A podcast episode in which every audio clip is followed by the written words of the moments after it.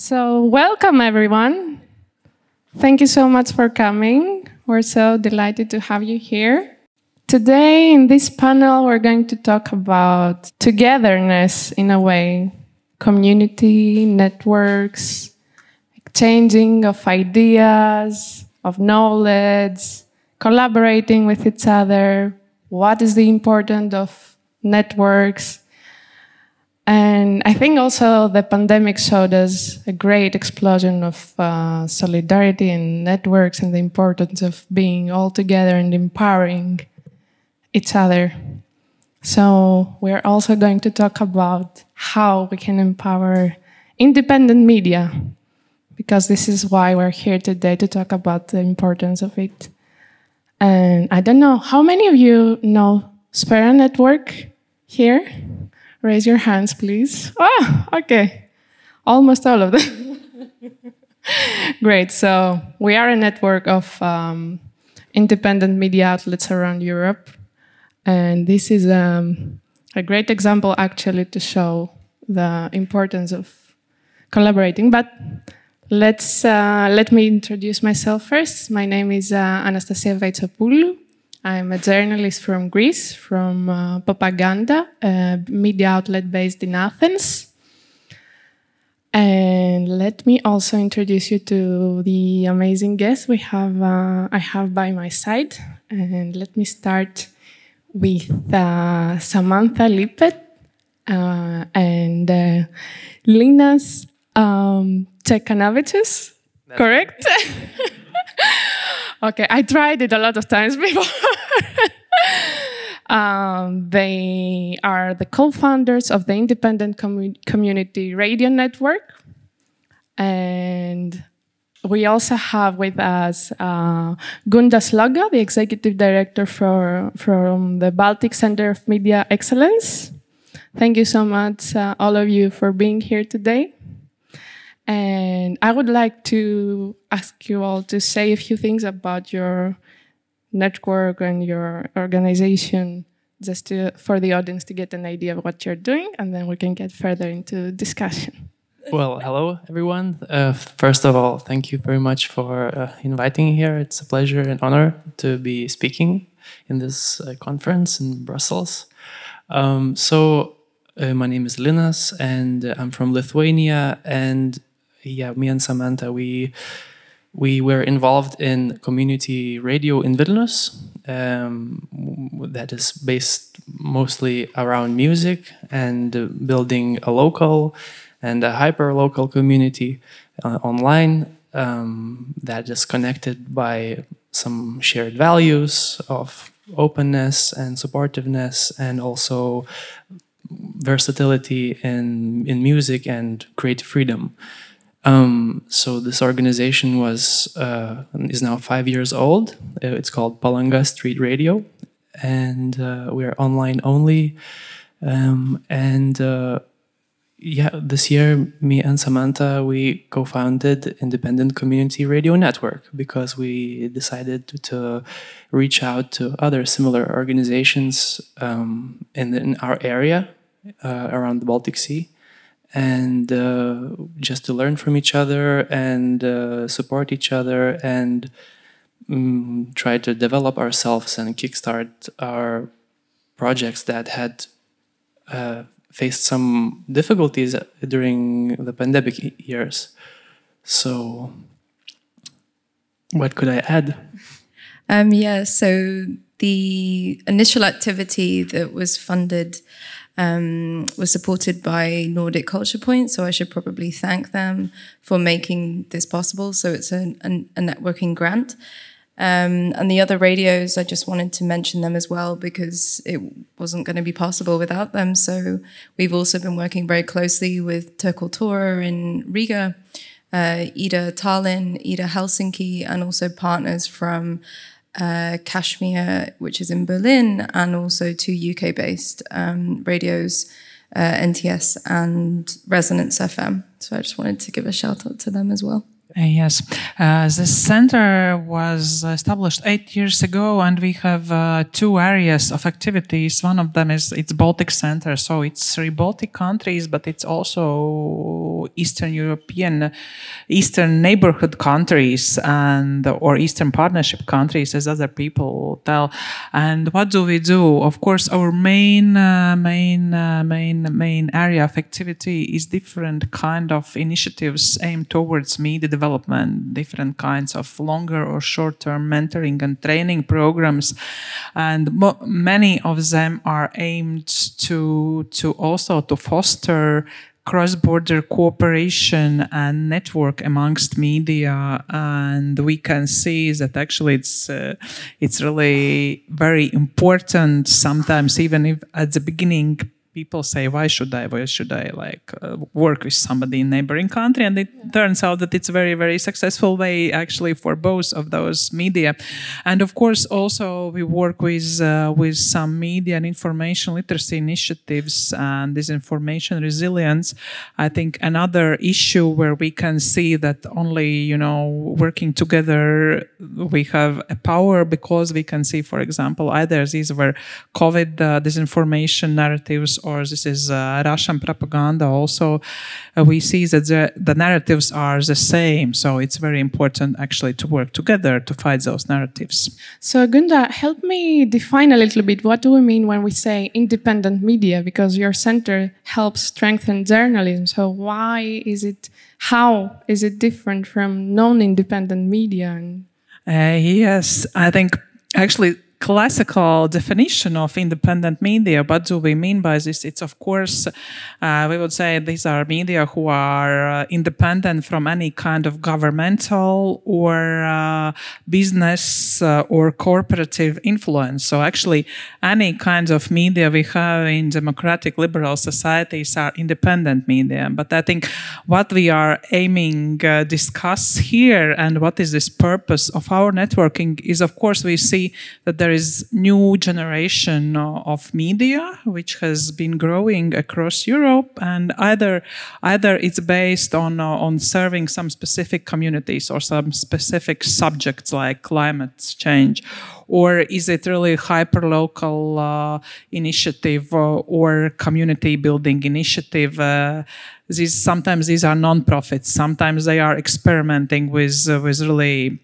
uh, audience engagement and also monetizing. So I could say these are those new generation of media, sometimes smaller, sometimes bigger, who are filling gaps. Uh, mainstream media are not eager or not willing to fill. Thank you. So since we mentioned community and you, Samantha, deal with community networks, uh, what do we mean exactly? What are the specificities of community networks, and how did you personally get involved in the independent community radio network?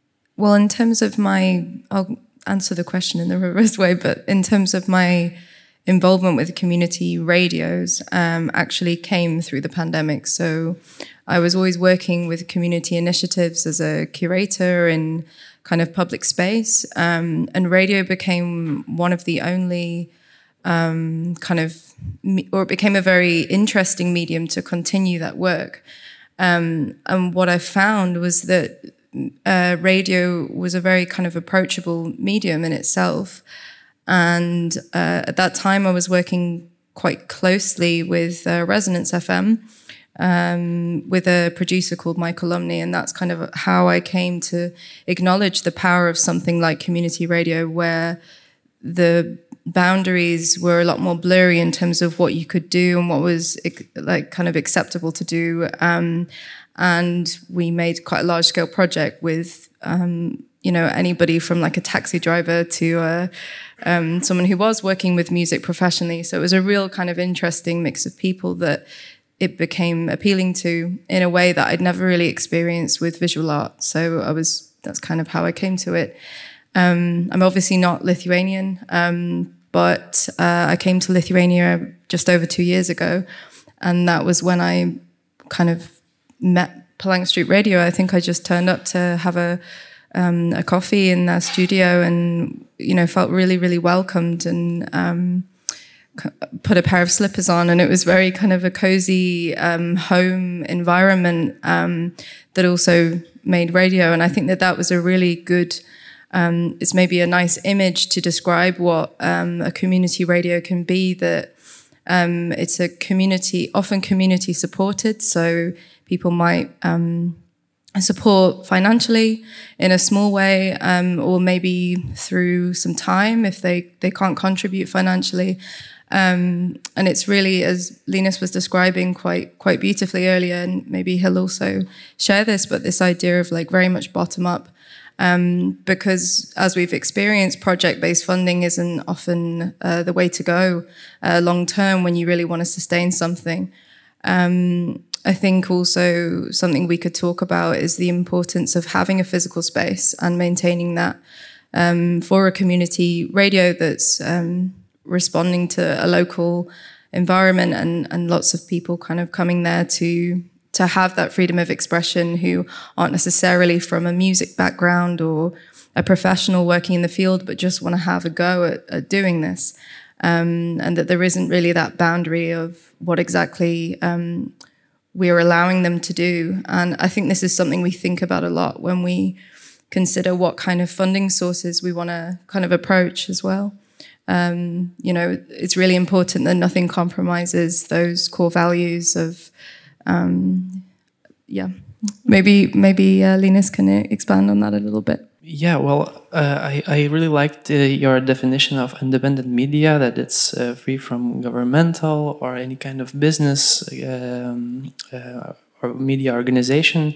And in fact, um, perhaps community radio is a type of me uh, like media organization that tries to be also independent of maybe like mainstream uh, like streaming services or like online let's say social networks that are are pro, for, for profit and they are um, they have their their rules of of of um, of uh, you know involvement.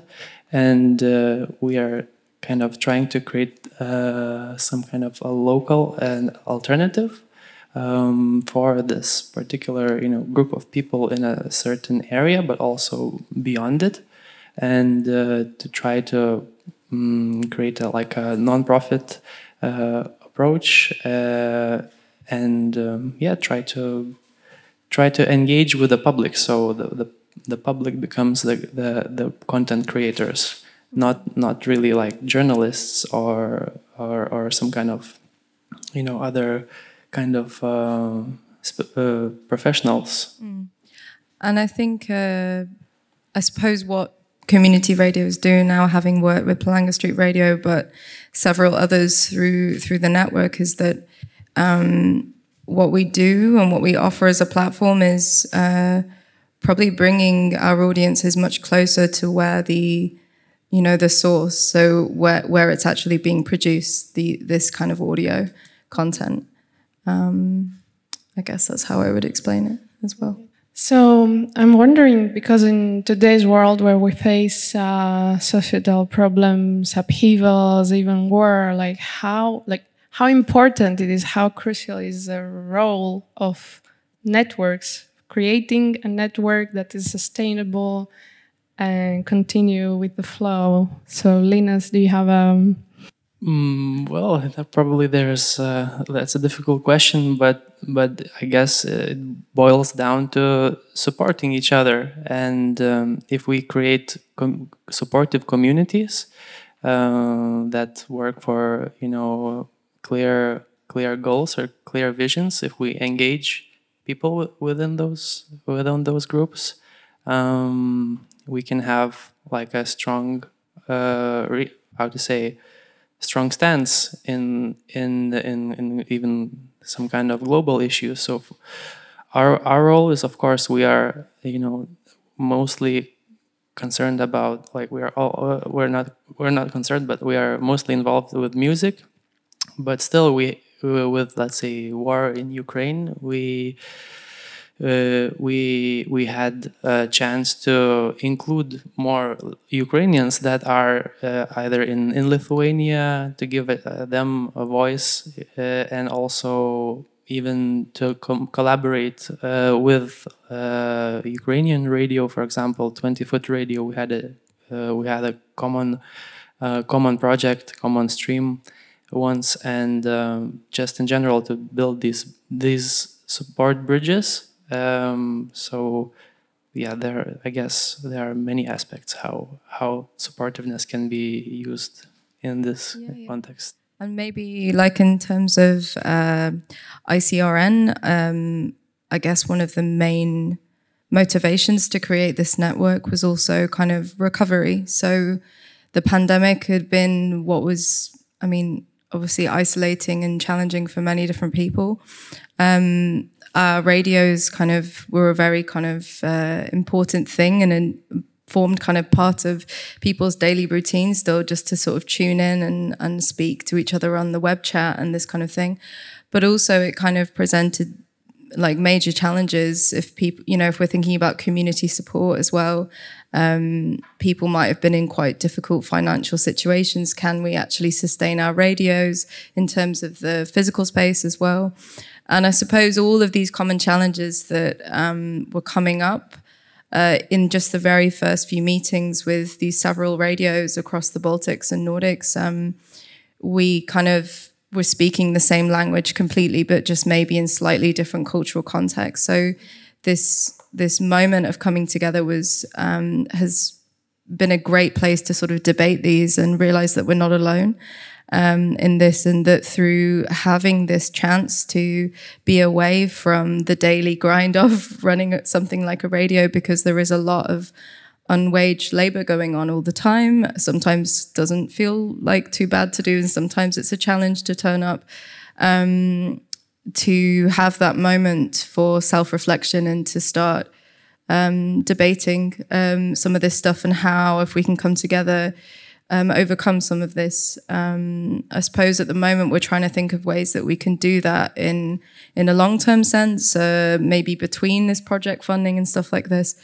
So one initiative we've just started is um, like a content sharing initiative, which is very very simple, but um, now we're engaging in kind of co-streaming. Uh, you know, so for example, you could turn up on Palanga Street Radio's website and actually we're streaming another radio for a few hours, something like this, to try and um, also break things like this sense of competitiveness that can come up when you're working in these uh, fields that you know resources are quite small and it can be quite hard to um, not feel in competition with people around you.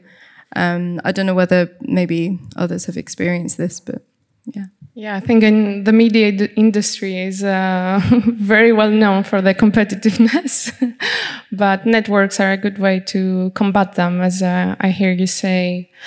So, um, Gunta, you mentioned earlier um, the practicalities or the difficulties that people face when they want to collaborate, they want to get together and work and do cross border journalism, and there is some hesitation.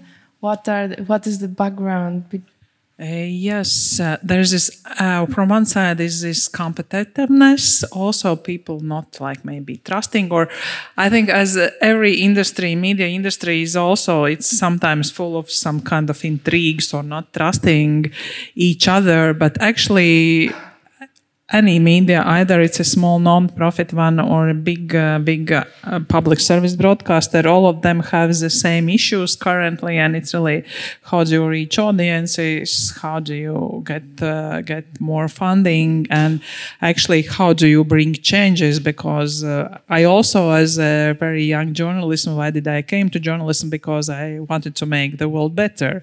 So and uh, and uh, there is this example actually that only through cooperation you can you can do it in because really media landscape has changed and it's not that like this the biggest media in the country will cover something and everybody will know it because audience are also getting very fragmented. And there is this example of one of baltic non-profit investigative journalism centers and um, uh, they at the beginning they understood yes they have some money from some donors to do some investigations but they don't have any audiences you know like they are very small on the internet and so it's not only about uh, writing reports to donors but also you you are not getting heard and so they started approaching commercial media, also public service broadcasting. And in the beginning, it was very suspicious. Why should we work with you? And so on.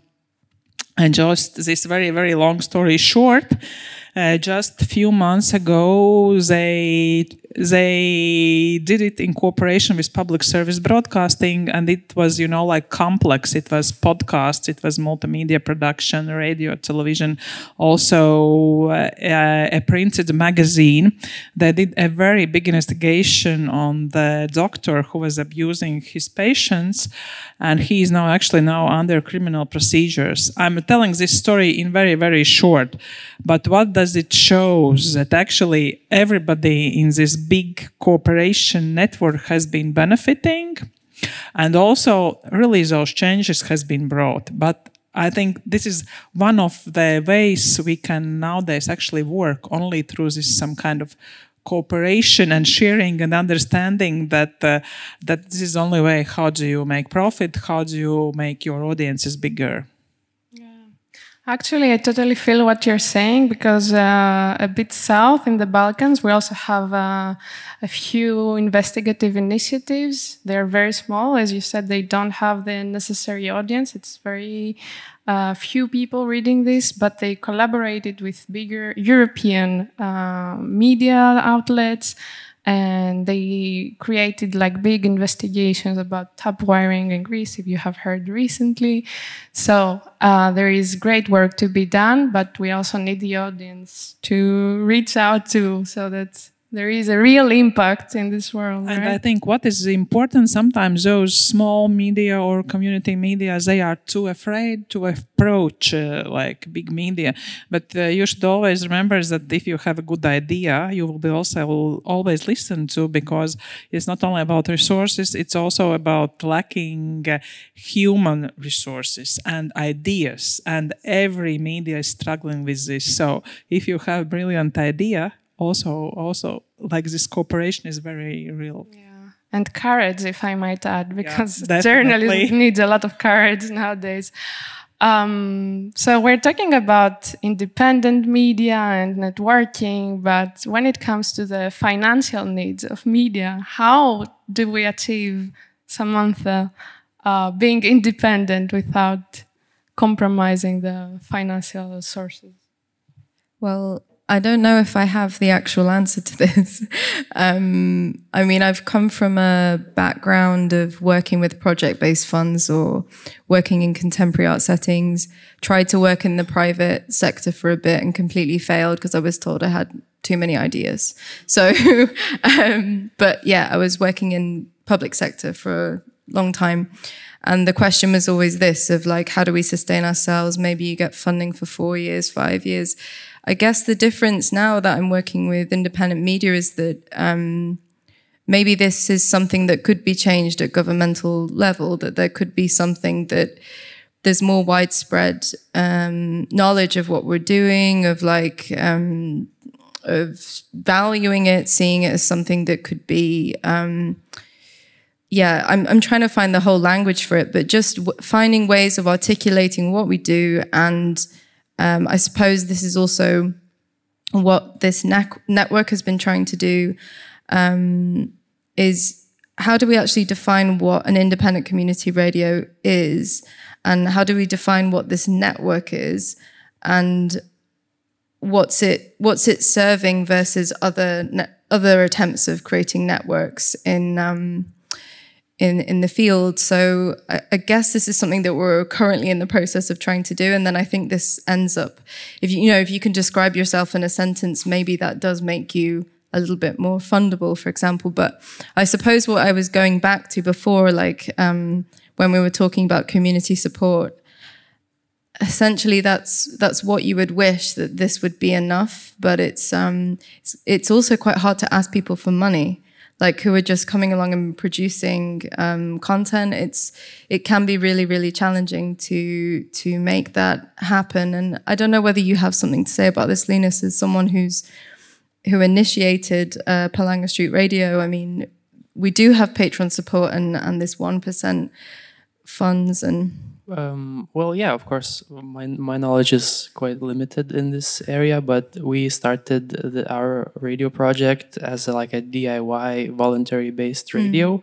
And we are kind of growing and trying to find the balance how how we can maintain independence uh, how we like how, like work without some kind of you know advertising or these external limited time funds that usually fund something else but not our work and uh, the answer so far has been community in engagement and uh, just sharing the need that uh, uh, you know that the community can support this channel. Uh, I think it, it, it's really a, a good recipe for for such organizations and like we could like I could have two examples of uh, maybe some kind of bigger scale projects. So mm. maybe one is I think I'm not sure, but uh, I think NPR in in the US is is really uh, you know funded by by the people who are reading it and they are quite quite proud about it. They're like uh, you know actively promoting and offering the possibilities to support them like being transparent and in what you know why they need it uh, and uh, how they are using it Another example would be maybe just uh, from a really good uh, workshop that happened today about uh, live streaming that we were in. Um, it was about Twitch mainly, and um, yeah, uh, the the main point was that in if you really do what you love, uh, like you can like I'm not really promoting Twitch right now, but you if you just you know put yourself there on Twitch and there's an infrastructure there so created that the people who are understanding what you're doing and they're appreciating it they can support you and you can stay away from advertising and mm.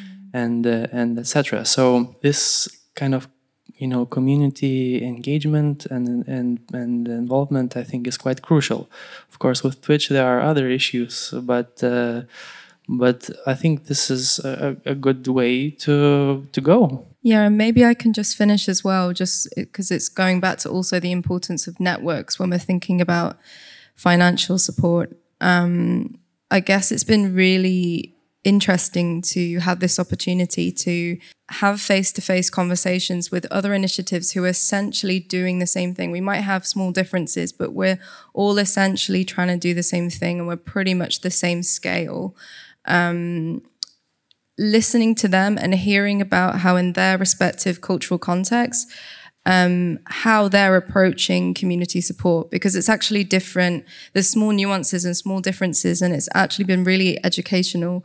Because of course, there's a there's a there's quite a lot of work that you have to go into to do this. Um, but you know whether that's setting up a DIY bar or if it's uh, a membership or um, I don't know, collaborating with, um, I think one organization were collaborating with the government to, with uh, people who didn't have uh, jobs, um, basically providing, they, you know, the, almost like a paid internship um, to get them back into to working.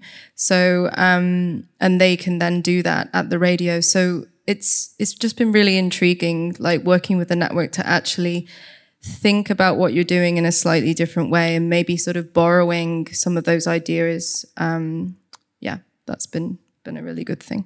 Thank you for that. Um, apart from the financial sustainability issues, there are other challenges like uh, journalists, especially independent journalists, that uh, face uh, serious attacks or even murders, even in Europe.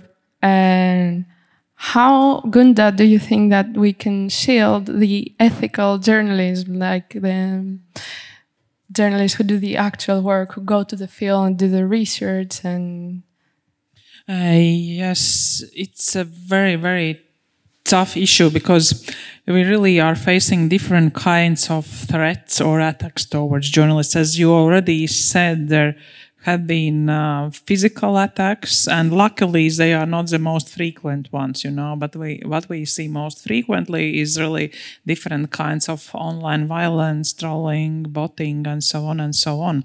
Also, what we see is that sometimes these attacks are not just by somebody who doesn't like some journalists, but it's really they are really initiated or secretly supported by some governments, supported by some groups of people, and I think this is this dangerous thing we also see across Europe. For example uh, recently elections in Sweden and Nordic countries, if you look at uh, at the free press freedom index of Reporters Without Borders, usually first the first places are taken by Nordic countries.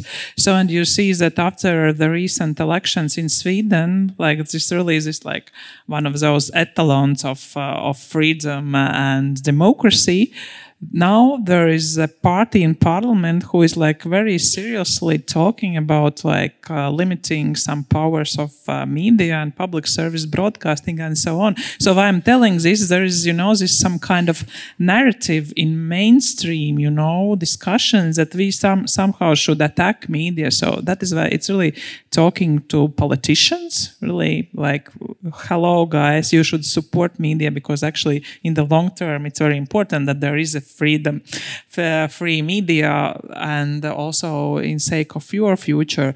And also, I think what do media maybe do not do quite frequently also like uh, for example going to the court and it's not very easy to to actually to go to the court and to persecute somebody who was attacking. It's uh, it's difficult legally and it's also difficult actually to convince courts to convince policemen because usually they will say oh it's such a difficult case like and did they really like uh, threaten you? But it was just online and then maybe it's not serious. Really like also fighting uh, fighting for the rights not to be attacked.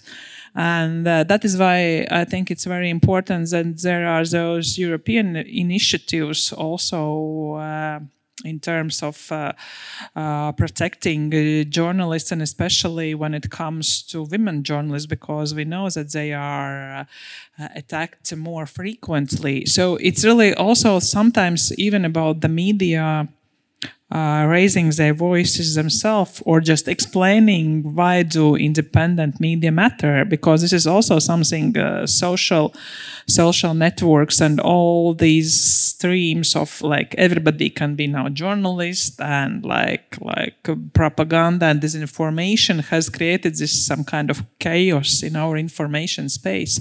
And journalists have to explain themselves that listen, there are some very specific, uh, specific uh, questions only journalists can raise and defend. And this is also a question to us as as you know like media community. Do we explain to society enough why why do you need us? And why do you actually need to protect us so there are many challenges as we can see for independent media and its workers, especially women, as you said, because they face a broad range of attacks from psychological violence to sexual harassment, etc., etc.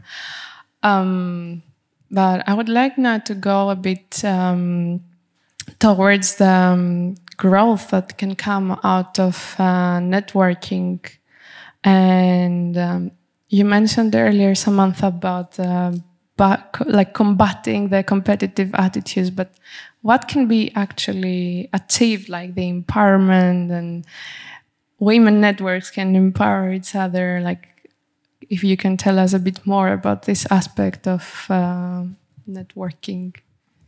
Yeah, I mean, I guess um, in terms of an official network, this is still very, very new. Um, but it's been a great thing in terms of, of what you're speaking about in terms of empowerment. One, I think just coming together um, after a time of feeling extremely disheartened and potentially, um, you know, some radios have described how they were close to maybe closing what they're doing. Um, so it was a really, really fragile moment. And I think a really um, we really emphasized this when we were kind of uh, initiating this, um, and and I think it's genuine. It's it's been extremely empowering for a lot of people, energizing. Maybe might be a, another really good word to use. Um, I've noticed how, uh, for example, this this radio in Riga, uh, Tura, they're now at this phase again of, of wanting to have a permanent base. Um, in the summer, they they were just existing in a in a residency, like in a gallery, but now they really want to have that permanent base again. And I'm not going to take all the the credit for that, but I do think sort of this coming together and re-acknowledging the value of what of of who they are and what they contribute uh, within the media landscape of. Um, um, of Latvia, I think I think has been really great. I suppose also uh, finding other ways of um, expanding and growing, but in a way that's uh, contained and sustainable as well. Um, because you know you you can have all the resources in the world, but you have to find ways of you know speaking about human resources. You also have to find ways of maintaining that and growing a, a, in a way that feels sustainable. Um, but even just things, as I mentioned before, this kind of content sharing initiative or something like this, just sort of saying, we're totally happy to broadcast the content that you are producing. We see a value in it. Um, and sharing that on, on our respective platforms. Um, I'm going to also reference an initiative because I've borrowed it from from them. But there's this initiative, um, kind of quite a feminist collective based in the UK called the White Pube, and it's uh, they're mainly sort of uh, speaking about um, contemporary art in a much more accessible manner um, f- for youth, but they're also talking a lot about how to get access to funding, which is really, really scarce there at the moment.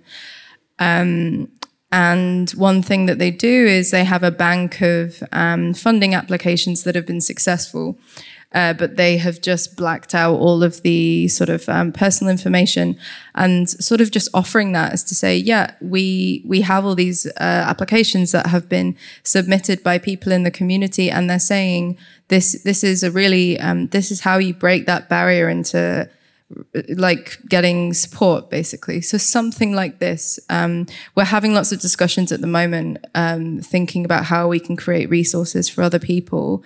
Um, and you know maybe Linus has more to say about re- resources, but um, we're also figuring out what what a resource is in terms of our network at the moment um, for not only us, because of course the network has to serve us, but then how can it serve others as well in the future? So um, a resource, you know, could be how to set up your own DIY community radio and realizing that it's actually very easy, like compared to maybe getting on FM or uh, unless you know how to set up a, a, pirate radio, but and you have an antenna. But um, yeah, just sort of this sort of stuff to say that you know you can do it as well.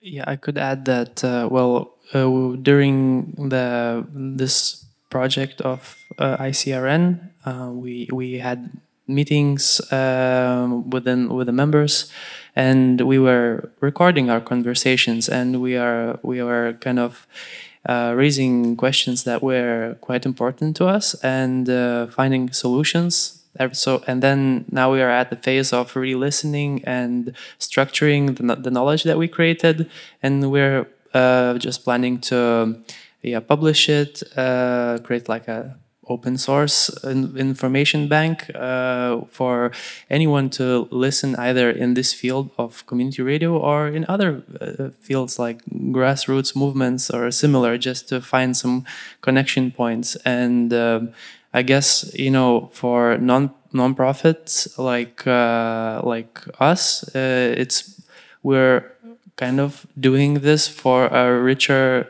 cultural environment. So whoever does it like uh, we are re really um, proud of it and we want to uh, see more.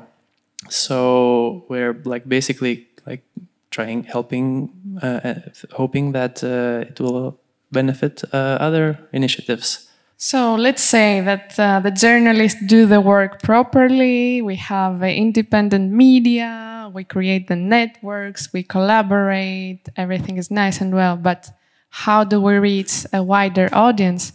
And my question is directed to any of you who would like to answer, like, because there is this news product, there is the research or the reportage, but how do we get it out there to a wider public and get them interested and involved, and so that the citizens can make informed decisions in the end. I think uh, during today we have heard different kinds of uh, ways how people are trying to do it. I would say that it's still the field of big experiments currently, because uh, uh, of course we are uh, we are we are trying to reach maybe older audiences through more traditional media. We are creating different kinds of formats and platforms for for younger audiences. So, but it's it's still this issue, of course. Um, what kind of audience do you want to reach out? Uh, because uh, of course, uh, of course, Palanga Street project it's uh, it's aimed for a specific audience which is interested in a specific type of music. So i presume that you know like you cannot uh, maybe you can for some time to involve somebody who is interested in different kind of music but not on the permanent way. So this is also we have to understand that uh, that uh, at first we have to define what kind of audience we want to reach out you know and what is our aim. And uh, and then there goes those further further ways but i would say currently it's a big big field of experiments uh, on if you want to really to have this big big kind of audience. Yeah well uh, to be honest we weren't uh, ever really focused on on building a big audience.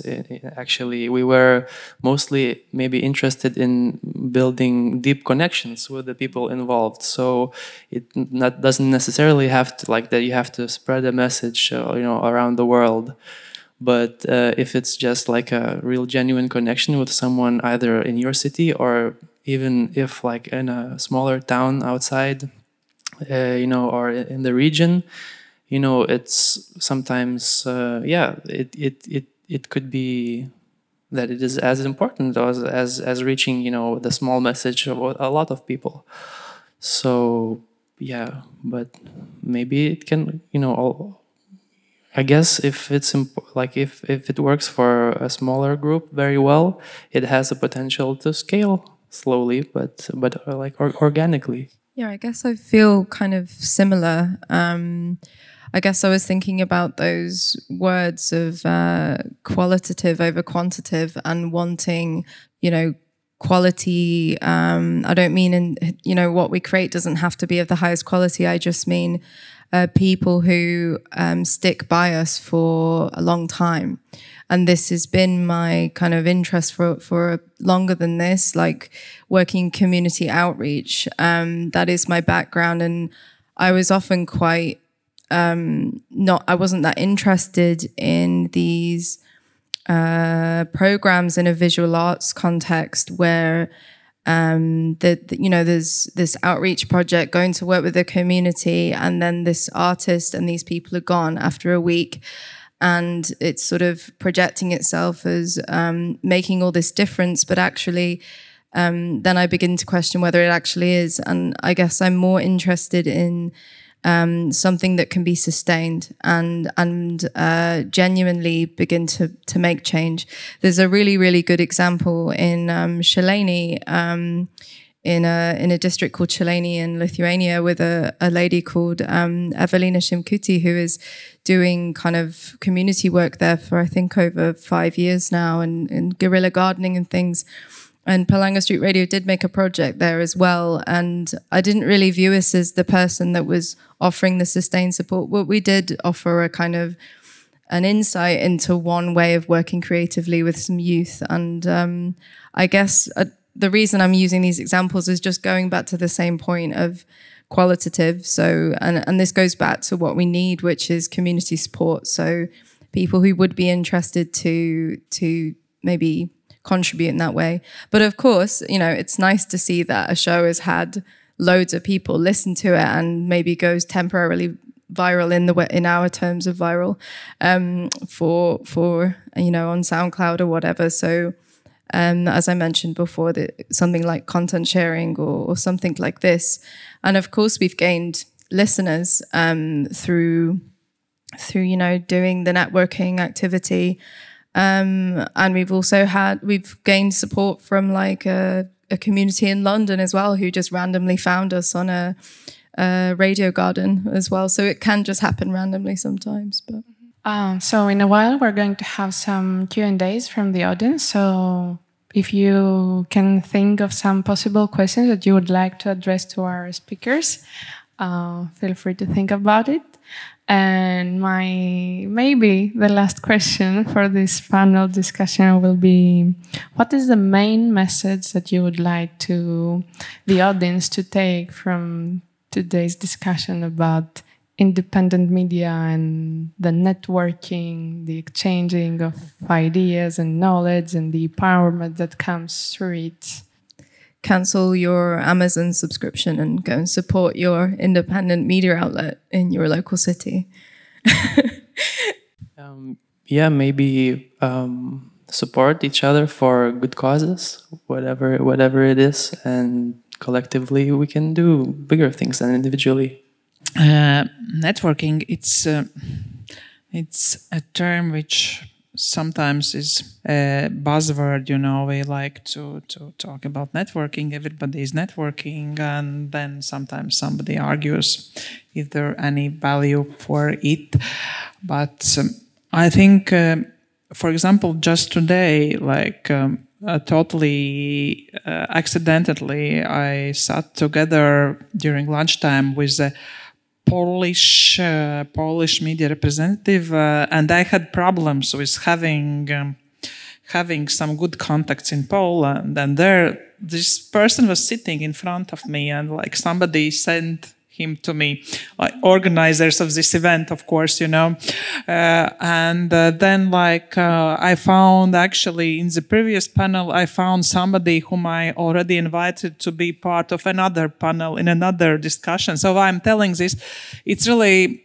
Uh, really being open, uh, really being uh, eager to cooperate and to talk to people. Sometimes it seems you know like like just very very very stupid or simple you know like advice but i think especially nowadays when uh, there are so many uncertainties either they are economical or environmental or also when it comes to media landscape as a whole it's really about like all the time exchanging ideas experimenting yes supporting some some local local initiatives and uh, or being part of community but it's really like being open open uh, to to all the possible ways of cooperation and communication networking really works it does, and and I guess also um, not being afraid to sort of like share and as you say, just experiment. So we we've definitely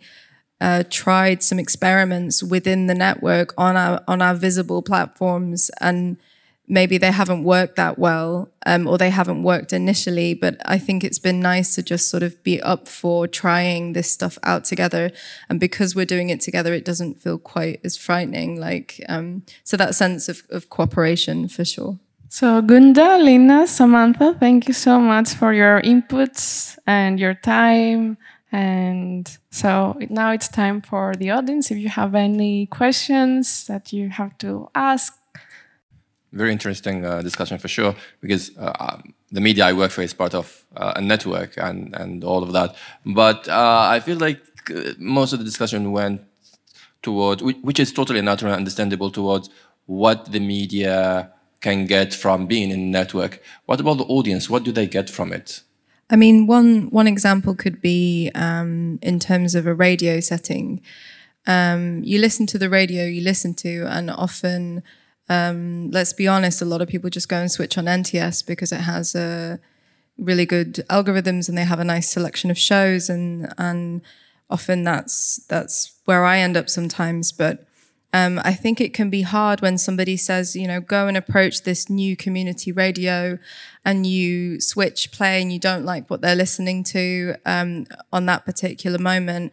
And then maybe you give up because people's attention spans can be quite small or they're just looking for something in that given moment to match the style of what they're doing in that moment. And I think something as basic as, and I've mentioned it a few times, um, is just, you know, playing content on one another's platforms and it's curated rather than it's just being set up by an algorithm, for example. And maybe there's something said as to why that was chosen or how it was made or why it was meaningful for that person. Um, having that personal touch as well, maybe you will actually go and give that other organization a little bit of more of a chance um, because it's curated for you rather than you're just digging through an archive um, that a lot of people just won't do because we don't have the time for it because we we just want something to listen to in the background possibly. Um, so maybe that's one thing that an audience could get out of this that they've reached another um, platform. Into I don't know if you have another answer yeah. on networks. I think that what also audience gets is um, good quality journalism. I think the most brilliant example is uh, OCCRP network, which is operating, as you may know, also throughout Europe. And without them, we wouldn't have uh, such kind of big, uh, big, big projects uh, like everybody knows, like Panama Papers or money laundering. Uh, stories. So I think this is also very important always to remember that this is a way how we can uh, provide audiences with very good quality journalism. Very interesting indeed, and it's a bit linked my question um, to um, to the previous question because indeed, especially since you talk about community radios working together, but it could also apply to others. Um, I wonder what what media has, uh, um, what media get out of it, and what audiences get out of it. But more specifically, um, you can imagine there's a need to when you listen to community radio. There's a different need than when you turn on national television or when you listen to podcasts. I think there's a human need which is very different at local level and we all know that local media are suffering the most now they are they are in, a, in the worst financial situation of all the media um, yet there is a need to belong to a community. And then I wonder um, which topics did you identify are valid at a local level as well as at an international level? Because this is, of course, where you make the link. You are covering something from Tallinn, but you are also learning how others cover it in, uh, in the UK. And then maybe you compare perspectives, maybe uh, there are similarities how does that work for you especially but maybe also Gunta has also ideas about that? Because i have the impression you mentioned the occrp and it's great it's great how panama papers and all the investigations raised interest but that's fulfilling only one need. It's fulfilling the need for justice and um, you know holding power to account. But uh, i think the need to when you listen to community radio is different. Mm, so yeah interesting question. Um, I, I guess I, I, would really agree that uh, uh, the purpose of community radio is different from uh, like listening to a national broadcaster because there's maybe more of a sense of belonging, uh, and um, and the the parallel with uh, regional regional newspapers, let's say regional media, um, is is also um, kind of really good in a way that uh, maybe let's say our our practice and their practice is really like a niche, a niche that that is, mm, you know, uh, quite fragile, and uh, and just you know. Uh, I guess like the, the being together and learning from other other initiatives teaming up is is kind of the the only way for it to survive I think and um, for the for the local uh, people, you know, there's always this, you know, if if if let's say a community radio or or let's say a, a publisher in, in a small town in, in Latvia, you know, if they are connected with other similar organizations, it kind of solves the problem of provinciality like or like some kind of closed circle and and brings in the fresh um, fresh ideas and and surprise element maybe. And and and um, yeah it kind of rejuvenates and you can you rejuvenates these projects. And uh, yes you can you can see them as like small scale but but sustainable in this way and and unique. Uh, so that's what i i took from it uh, I agree with you that the local or regional or hyperlocal media are the most threatened uh, uh, part of uh, media ecosystem currently, and uh, also at the cent- at the center we've been trying to work out different kinds of initiatives, uh, like working also on different kinds of possible uh, monetizing uh, tools and monetize ways of monetizing. And you see that it's not working because it's still those very small and local audiences which are not uh, either they do not have uh, additional money to pay or they are not eager because they are not quite uh, i wouldn't say not educated but not aware that actually media media have to be paid for what they produce. And uh, uh, what i think uh, is the future for local media is uh, this complex way of uh, of having incomes, which is both like like this traditional ads and subscription, some kind of audience engagement, but it's also this big issue of of either these are governments and we, and we see that in Nordic countries there is government involvement and the local media are prosperous and either it's also EU involvement. I know that now there is this pilot project going to be implemented uh, where, uh, where where there will be research on so-called media deserts across the European Union uh, aimed to understand which local media are most threatened and then there will be pilot project on supporting some of those media. So I think uh, there is no other other way how to support local media as really having this complex approach but this is again this uh, common understanding also i would say in governmental in european levels that they are very very important part of uh, local uh, of media ecosystems because they are the only ones who will report what is going on in this local town. So it is it is it is uh, so there are many success stories our center has, but this is something we are, I will be very honest and open, we are also struggling a lot how to help, how to help those media outlets. Thank you. Any other questions? No? Tassos? okay. Um, if there are no other questions, I would like to thank you again for your input and time and see you in a while. Thank you very much. Thank you so much.